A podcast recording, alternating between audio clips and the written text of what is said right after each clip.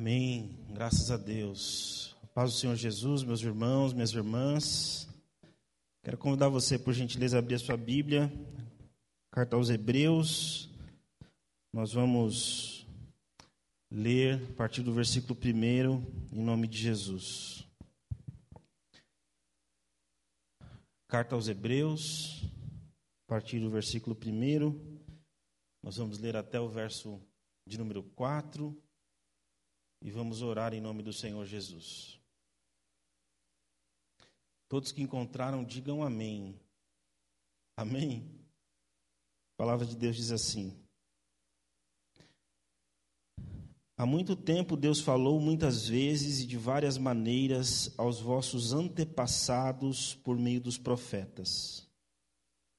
Mas nesses últimos dias, falou-nos por meio do Filho a quem constituiu o herdeiro de todas as coisas e por meio de quem fez o universo. O Filho é o resplendor da glória de Deus e a expressão exata do seu ser, sustentando todas as coisas por Sua palavra poderosa, depois de ter realizado a purificação dos pecados ele se assentou à direita da majestade nas alturas, tornando-se tão superior aos anjos quanto o nome que herdou é superior ao deles. Amém? Queria que você fechasse seus olhos, vamos orar a Deus, pedir a benção dele sobre esse tempo de meditação na palavra. Vamos orar em nome de Jesus. Senhor, nós te louvamos nossas vidas. Te louvamos porque até aqui o Senhor tem nos abençoado por meio das canções que foram cantadas. Te louvamos, Senhor, porque mesmo em meio às nossas limitações, a nossa incapacidade de compreender as coisas espirituais, o Senhor, por tua graça e misericórdia, tem nos abençoado com a tua presença com a ação do teu Espírito em nós e nos feito, Senhor, filhos que adora, que exalta e bendiz o teu nome. Te louvamos, Senhor, por esta manhã, te louvamos por todos os nossos irmãos que estão aqui conosco presencialmente, mas te agradecemos também por aqueles que estão conectados conosco por meio da internet. Eventualmente eles não puderam estar aqui conosco, Senhor, mas estão acompanhando nas suas casas, onde eles estiverem, Senhor, peço ao Senhor, abençoa eles em nome de Jesus. Meu Deus, para a tua glória, fale conosco agora através da tua palavra. Tenha misericórdia de mim, Senhor, porque sou pecador, preciso da tua graça. E nós cremos que é o teu Espírito Santo quem fala ao nosso coração. Por isso, meu Deus, em nome de Jesus eu lhe peço, nos abençoa em nome de Cristo nesse momento de reflexão. Amém e amém. Você pode se assentar, meu irmão, minha irmã. Quero cumprimentar todos os nossos irmãos e irmãs com a paz do Senhor Jesus. Quero cumprimentar também aos nossos visitantes, aqueles que estão aqui presencialmente nos visitando nessa manhã. Sejam muito bem-vindos. É muito bom tê-los aqui conosco para celebrarmos ao Senhor. Quero também agradecer a Deus pela vida dos nossos irmãos que estão conectados conosco através da internet. Que Deus possa abençoá-los também em nome de Jesus. Amém? Queridos, eu queria que você deixasse a sua Bíblia aberta na carta aos Hebreus e nós vamos, pela graça de Deus, tentar refletir com vocês é, do seguinte trecho. Eu vou tentar aqui fazer um, uma síntese é, do versículo 1 do capítulo 1 até o versículo 4 do capítulo 2. Se você tem acompanhado as nossas séries de mensagens, você vai lembrar que semana passada, pastor Kennedy iniciou aqui uma série, uma jornada de reflexões com base na carta aos Hebreus. É uma jornada, nós fomos convidados aqui na semana passada para uma jornada de estudos bíblicos e de reflexões profundas na carta aos Hebreus. Se você estava aqui na semana passada, você deve ter visto o pastor fazer uma introdução da carta aos Hebreus. e por que é importante a gente compreender e fazer essa introdução, como foi feito na semana passada, para que a gente consiga compreender com mais clareza, com mais clareza, aquilo que o autor aos Hebreus está nos ensinando.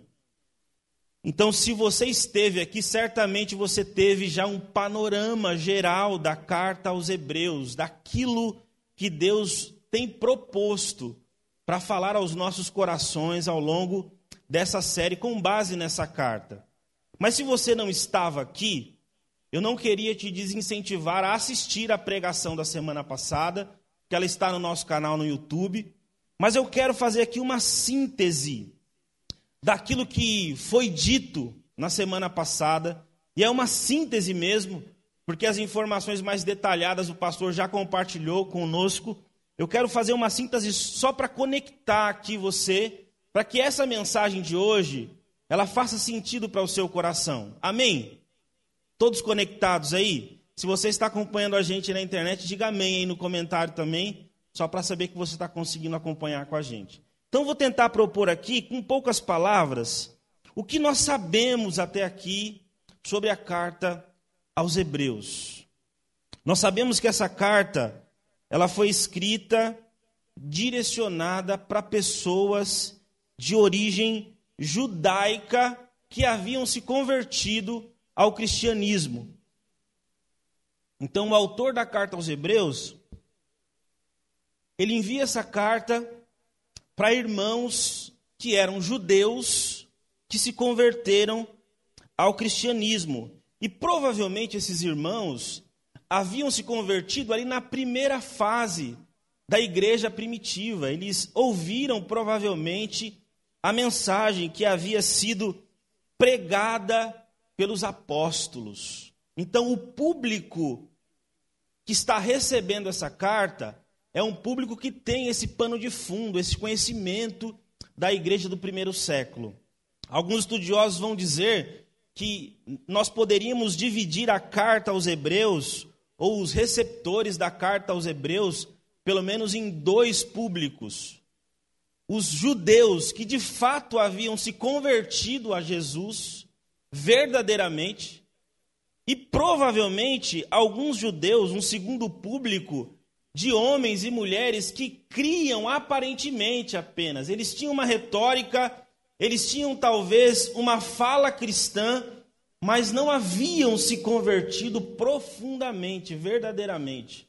Parece que isso é um tanto quanto normal dentre o povo de Deus, se nós pararmos para pensar na igreja como um todo, na comunidade de fé como um todo, certamente vai existir aqueles que participam da comunidade, da igreja e se converteram verdadeiramente, são cristãos de verdade, e também poderá existir pessoas que vivem uma aparência cristã. Ela vive na comunidade, ela canta os louvores da comunidade, ela pratica as liturgias da comunidade, mas no fundo do seu coração não houve uma conversão de fato. Talvez existisse esse público aqui é, é, que recebe a carta aos Hebreus, uma vez que a gente vai estudar ao longo da carta o, o, o apóstolo ou a pessoa que escreveu essa carta tratando sobre pessoas que abandonam a fé e aí o questionamento é: será que essas pessoas de fato se converteram a Jesus ou se apenas viviam de aparência?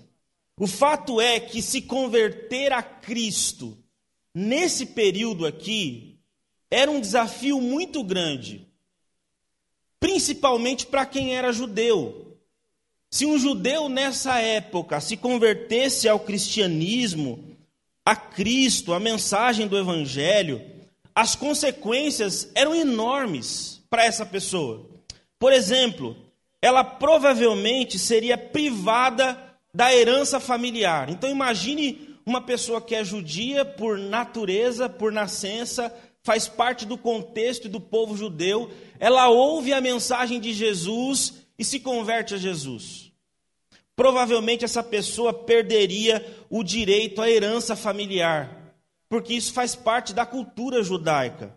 Uma outra consequência de se converter a Cristo, provavelmente essa pessoa seria excomungada da congregação de Israel.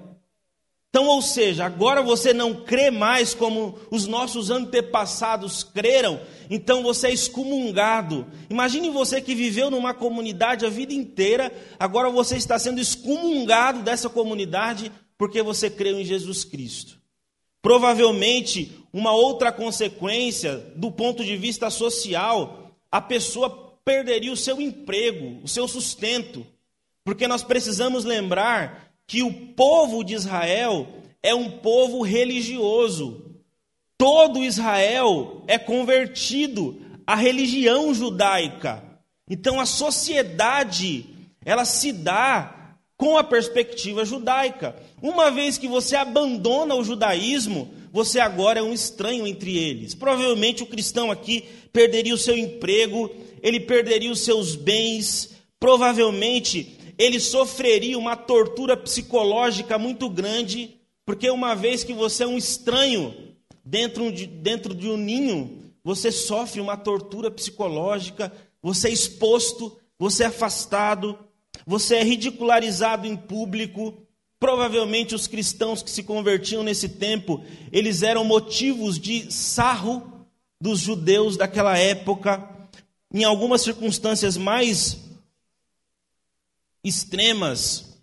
Alguns eram levados à prisão, em circunstâncias mais extremas ainda, esses irmãos eram levados ao martírio por conta de terem se convertido a Jesus. Então, esse é o contexto da carta. Cristãos que se convertem a Jesus e agora começam a sofrer vários tipos de perseguição, principalmente entre de Moisés para atrair de volta os cristãos ao judaísmo. Provavelmente eles diziam: vocês vão abandonar a tradição de Moisés. Moisés, o grande legislador do povo de Deus. Vocês estão rejeitando Moisés. Então eles usavam vários argumentos. Por exemplo, eles diziam: como vocês vão deixar a história de Josué, um grande líder é, do, do povo de Deus, do exército de Deus, de lado? Vocês vão abandonar os anjos, os profetas. Vocês vão abandonar Moisés. Vocês vão abandonar Josué. Vocês vão abandonar o ministério sacerdotal de Arão. Por causa de Cristo, por causa do cristianismo. Vocês vão abandonar, por exemplo, a experiência do santuário. Olha que argumento forte. Deus descia sobre o povo no, no, no deserto no santuário, e vocês vão jogar isso fora. Vocês vão jogar a aliança que Deus fez com Moisés no Sinai fora. Vocês vão jogar a experiência dos utensílios do templo fora. Vocês vão, por exemplo, é, fingir que não aconteceu a beleza do véu, quando Deus, por trás do véu, falava com o seu povo. Vocês vão jogar o Yom Kippur fora, o dia da purificação. Por trás de todos esses argumentos, os judeus estavam querendo dizer o seguinte: olha, nós somos Israel. Olha só o que a gente tem. A gente tem Moisés, a gente tem Josué, a gente tem os anjos, a gente tem os profetas. Santuário, a gente tem o véu, a gente tem o dia da purificação, a gente tem os sacrifícios. E o que vocês têm? O que, que esses cristãos têm? Vocês estão malucos, segundo a teoria do povo judaico. Para desse negócio de cristão, volta para o judaísmo. E aí o autor da carta aos Hebreus é como se ele estivesse respondendo essa pergunta. Eles estão dizendo assim: olha, nós temos tudo isso. E o que vocês têm? E aí o autor da carta aos Hebreus responde: Nós temos Cristo. Nós temos Cristo.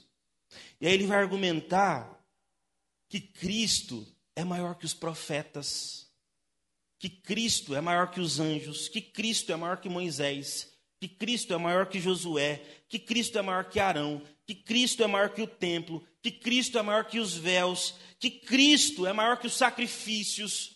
É isso que o autor aos Hebreus está dizendo. Olha, Cristo, Ele é maior do que tudo isso. Nós temos Cristo. E Cristo é suficiente. Cristo nos basta. Cristo está acima da tradição judaica. É isso que o autor aos Hebreus vai argumentar ao longo da carta. Ele vai trazer à tona a beleza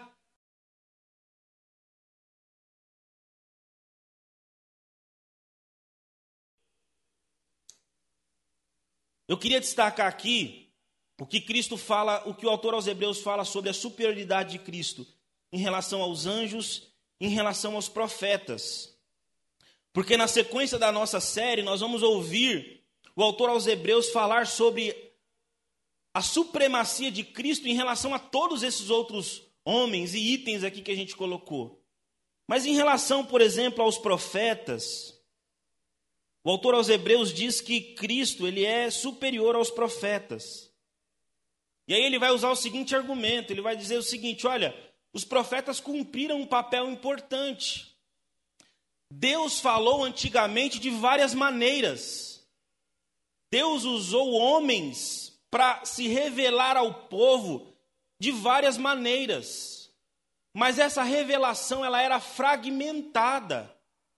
Os profetas, por mais bons que eles fossem, por mais capacidade espiritual que Deus tenha dado a eles, a revelação que esses homens apresentaram era uma revelação limitada, fragmentada. É como se eles pegassem um pedaço da vontade de Deus e apresentassem ao povo. Então o autor aos Hebreus está dizendo: olha, vocês precisam entender que os profetas tiveram um papel importante eles falaram sobre o Verbo, eles anunciaram a Cristo, porém, Jesus Cristo é maior do que todos os profetas. Enquanto os profetas apresentam um Jesus Cristo é o próprio Deus. Então, o que o autor aos Hebreus está dizendo é isso: olha, enquanto os profetas davam um copo de água para vocês beberem sobre Deus. Jesus Cristo é a água, é a fonte de toda a água, é o oceano. Então é impossível você comparar Jesus com os profetas, porque os profetas, eles cumpriram um papel. Porém, eles não são maior do que Jesus Cristo. O autor aos Hebreus fala isso.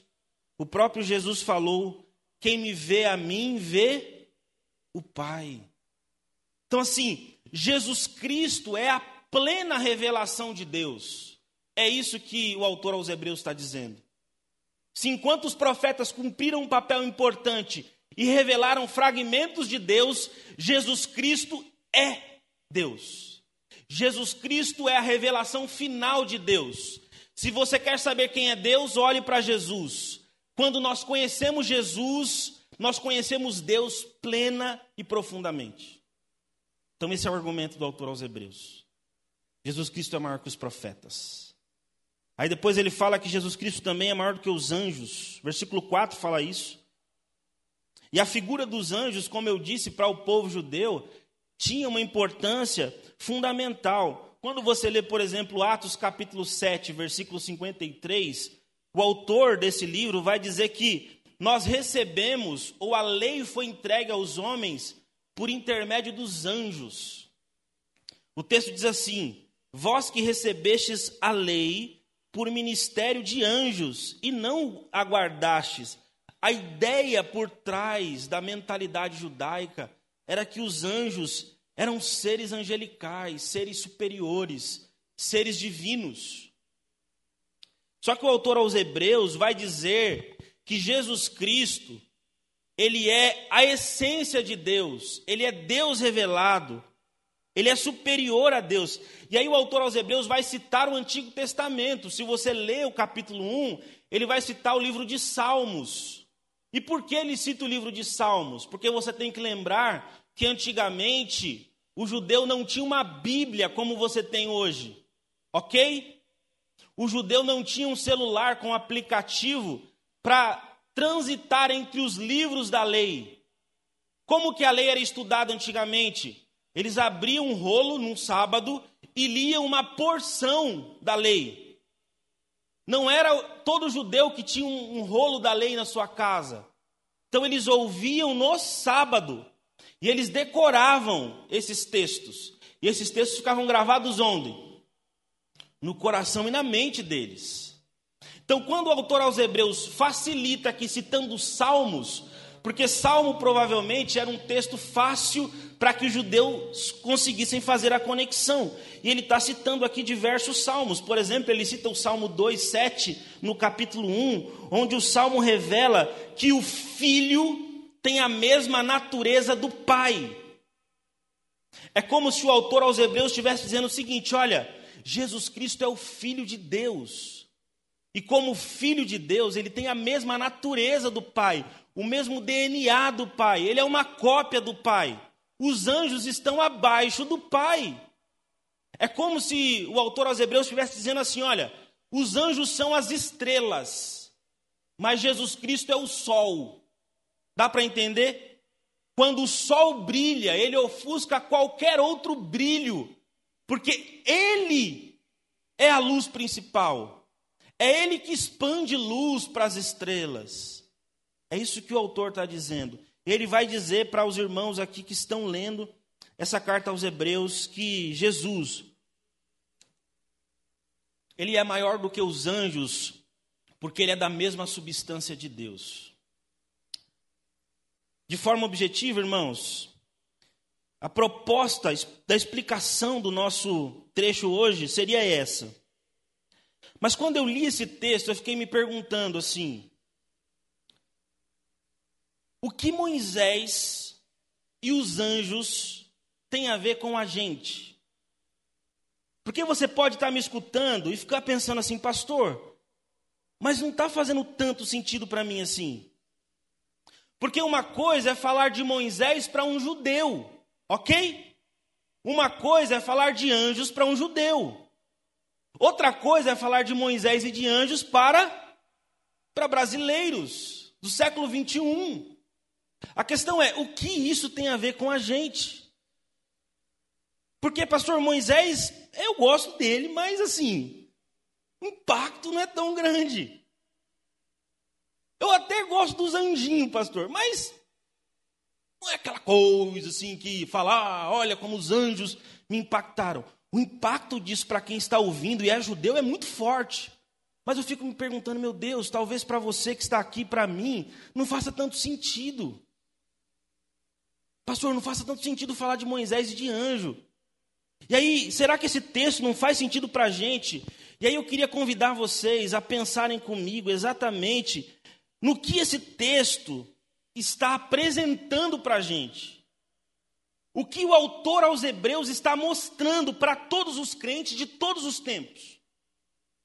Para mim, ele está mostrando que existem pelo menos duas formas de se relacionar com Deus. Faz sentido isso para você? Duas formas de se relacionar com Deus. A forma antiga, que ela tem a ver com aparência, que ela tem a ver com com imperfeição, que ela é incompleta, e uma nova forma de se relacionar, relacionar com Deus, que ela não é aparente, ela é interna, ela é completa, ela é perfeita. Então, para mim, o autor aos Hebreus está apresentando isso. Existem duas formas de todo cristão, em todos os tempos, de todas as épocas, se relacionarem com Deus. Essa forma antiga, essa forma aparente, essa forma incompleta para os judeus era o judaísmo. Faz sentido?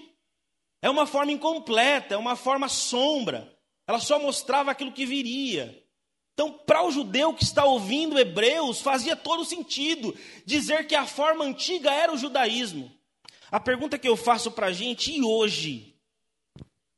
Que religião é essa? Que forma antiga é essa? Que nos atrai para uma prática religiosa cristã, que em vez de nos aproximar de Deus, nos afasta de Deus. Que religiosidade é essa que nós temos hoje, no nosso tempo, que em vez de nos puxar para perto de Cristo, ela nos afasta de Cristo? Eu queria propor aqui, com base nessa reflexão, da primeira carta, do primeiro capítulo, que eu acredito que a religião que nos afasta de Deus diariamente e que nós nem percebemos. Eu acredito que é a religião do poder. Sabe o que eu estou querendo dizer com isso? Uma religião que nos atrai não pela essência do Evangelho, mas uma religião que nos atrai meramente pelo poder.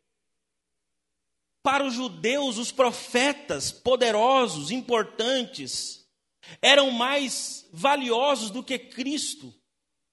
E eu penso que às vezes, para nós, nesse tempo, essa religião do poder que nós vemos, que atrai as pessoas, em vez de ela nos aproximar de Jesus, ela nos distancia de Jesus.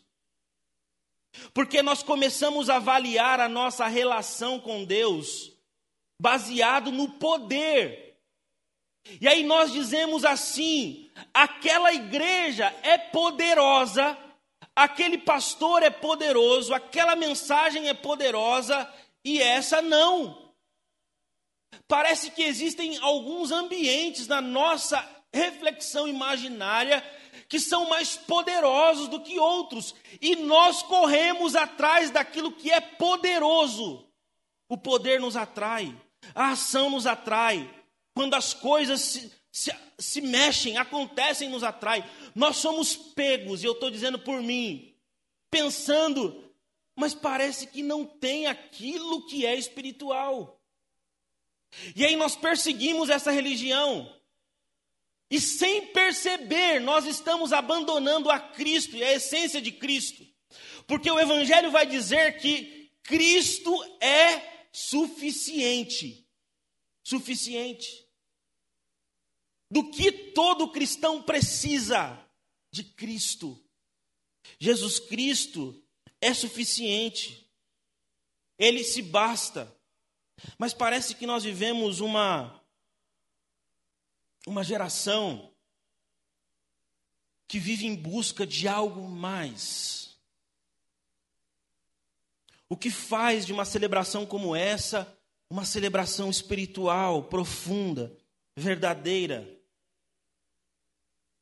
É o poder que nós achamos ser a ação de Deus? Ou é a presença da pessoa de Cristo?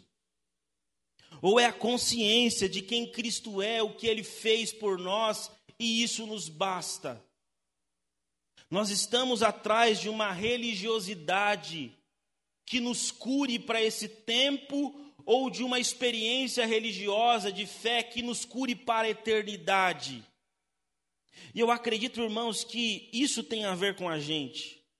Assim como no tempo dos hebreus, aqueles irmãos estavam sendo tentados a caminharem por um outro caminho, nós também somos tentados a buscar essa religião da experiência apenas, essa religião do poder, essa religião daquilo que é aparente. Eu penso também que uma outra religião, outra forma de relacionamento do nosso tempo que nos afasta de Deus é a religião do legalismo. E aí eu falo aqui com base nessa experiência dos anjos, porque o judeu tinha essa ideia de que o anjo trouxe a lei, né? O anjo, ele é um ser celestial, é um ser diferenciado, e ele tem essa relação com a lei de Deus. E eu penso, irmãos, que às vezes essa religião legalista nos afasta da essência do Evangelho, daquilo que Cristo é.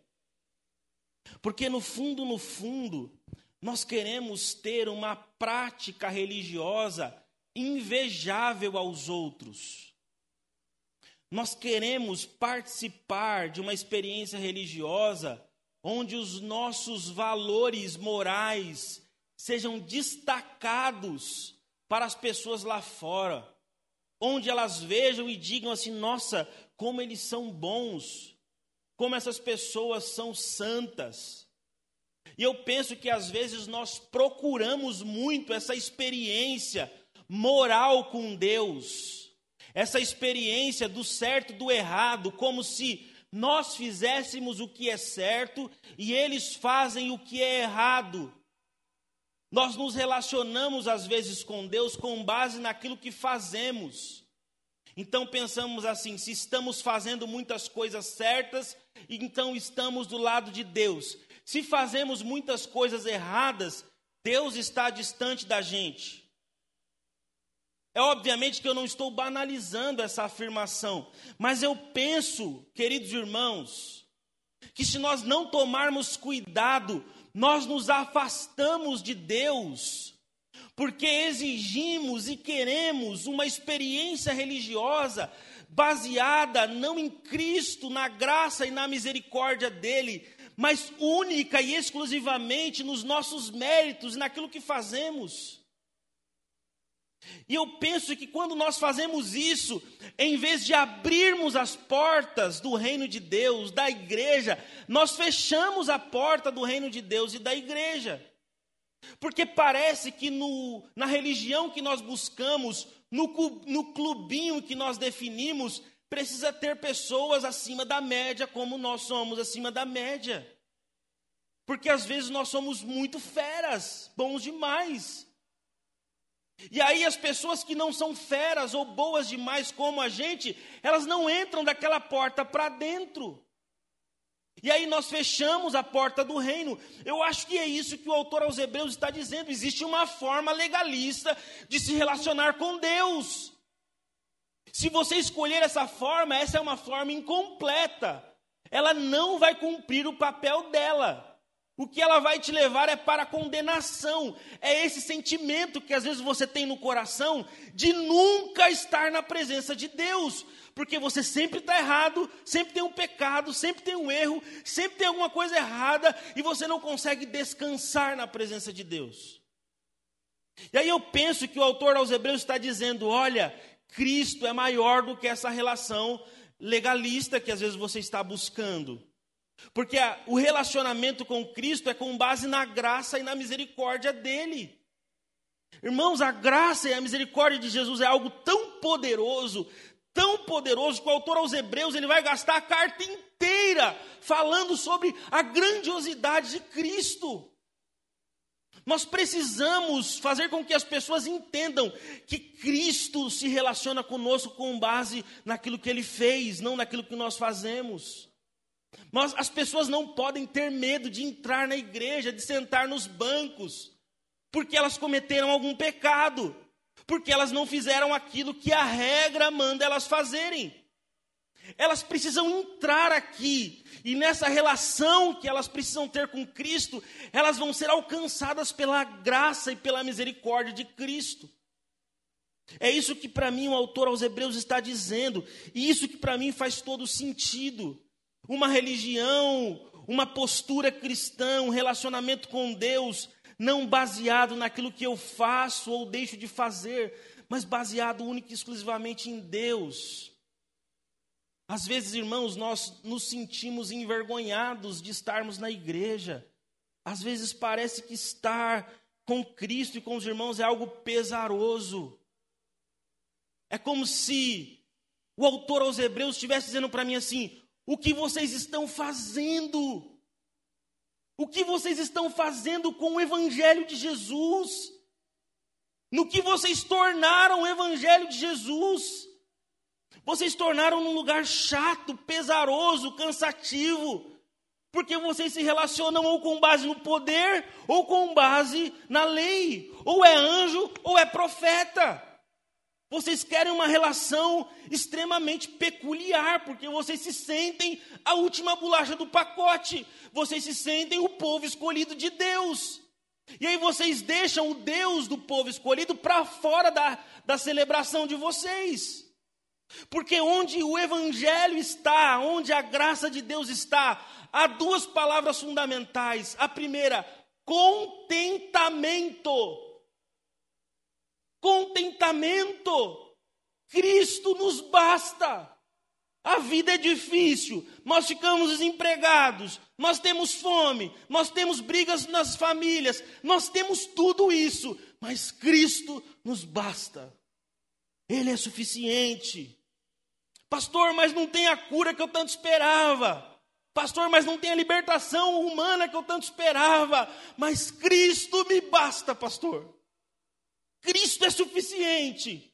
Não tem o louvor da forma como eu gostaria, não tem os líderes da forma como eu gostaria, os pastores, não tem as coisas que eu imaginei que seriam coisas de Deus, mas Cristo é suficiente. Eu penso que é isso que o autor está dizendo. A segunda palavra importante, além de contentamento, é graça. Uma relação com Deus é baseada na graça, irmão. Se não fosse a graça de Deus, eu não estaria aqui. Ó, pode subir aqui o pregador mais bravo do mundo, mais santo do mundo. Ele é um pecador. Às vezes nós dizemos assim: olha, a igreja de antigamente era muito melhor. Nossa. Aí eu fico imaginando assim: o que, que essa pessoa está pensando? Ela está pensando que a igreja era melhor mesmo? Deixa eu dizer para você uma verdade. A igreja de antigamente era uma igreja pecadora, igualzinha de hoje, não muda nada. Nada. Ah, mas era, era nada, gente, era nada, é graça. Não tem valor humano no passado, no presente e no futuro. Nós não vamos ser melhores do que os nossos irmãos do passado. O que nós precisamos é entender, e nessa revelação progressiva, naquilo que o Espírito faz no nosso coração, é compreender que nós precisamos da graça de Deus para dar o próximo passo. Eu quero concluir essa minha reflexão trazendo à memória capítulo 2, versículo 1 da carta aos Hebreus. O autor diz assim: Por isso é preciso que prestemos maior atenção ao que temos ouvido, para que jamais nos desviemos. Eu fico pensando, irmãos, eu queria chamar a sua atenção para isso. Que religião é essa que nós estamos nos propondo a seguir, que nos esfriou tanto assim? Que religião é essa que nos esfriou tanto? Que religião é essa que nos acomodou tanto, irmãos? Que religião é essa que acomodou a gente? Que religião é essa, irmãos, que nos acovardou tanto? Eu fico pensando, meu Deus, às vezes eu falo por mim, meu Deus, será que é isso? Eu me sinto tão covarde, tão covarde. Com coisas simples da vida. Que religião é essa que nos tornou pessoas covardes, amedrontadas? Que religião é essa que nos adestrou? Nós somos adestrados, adestradinhos, medrosos covardes. Que religião é essa, irmãos?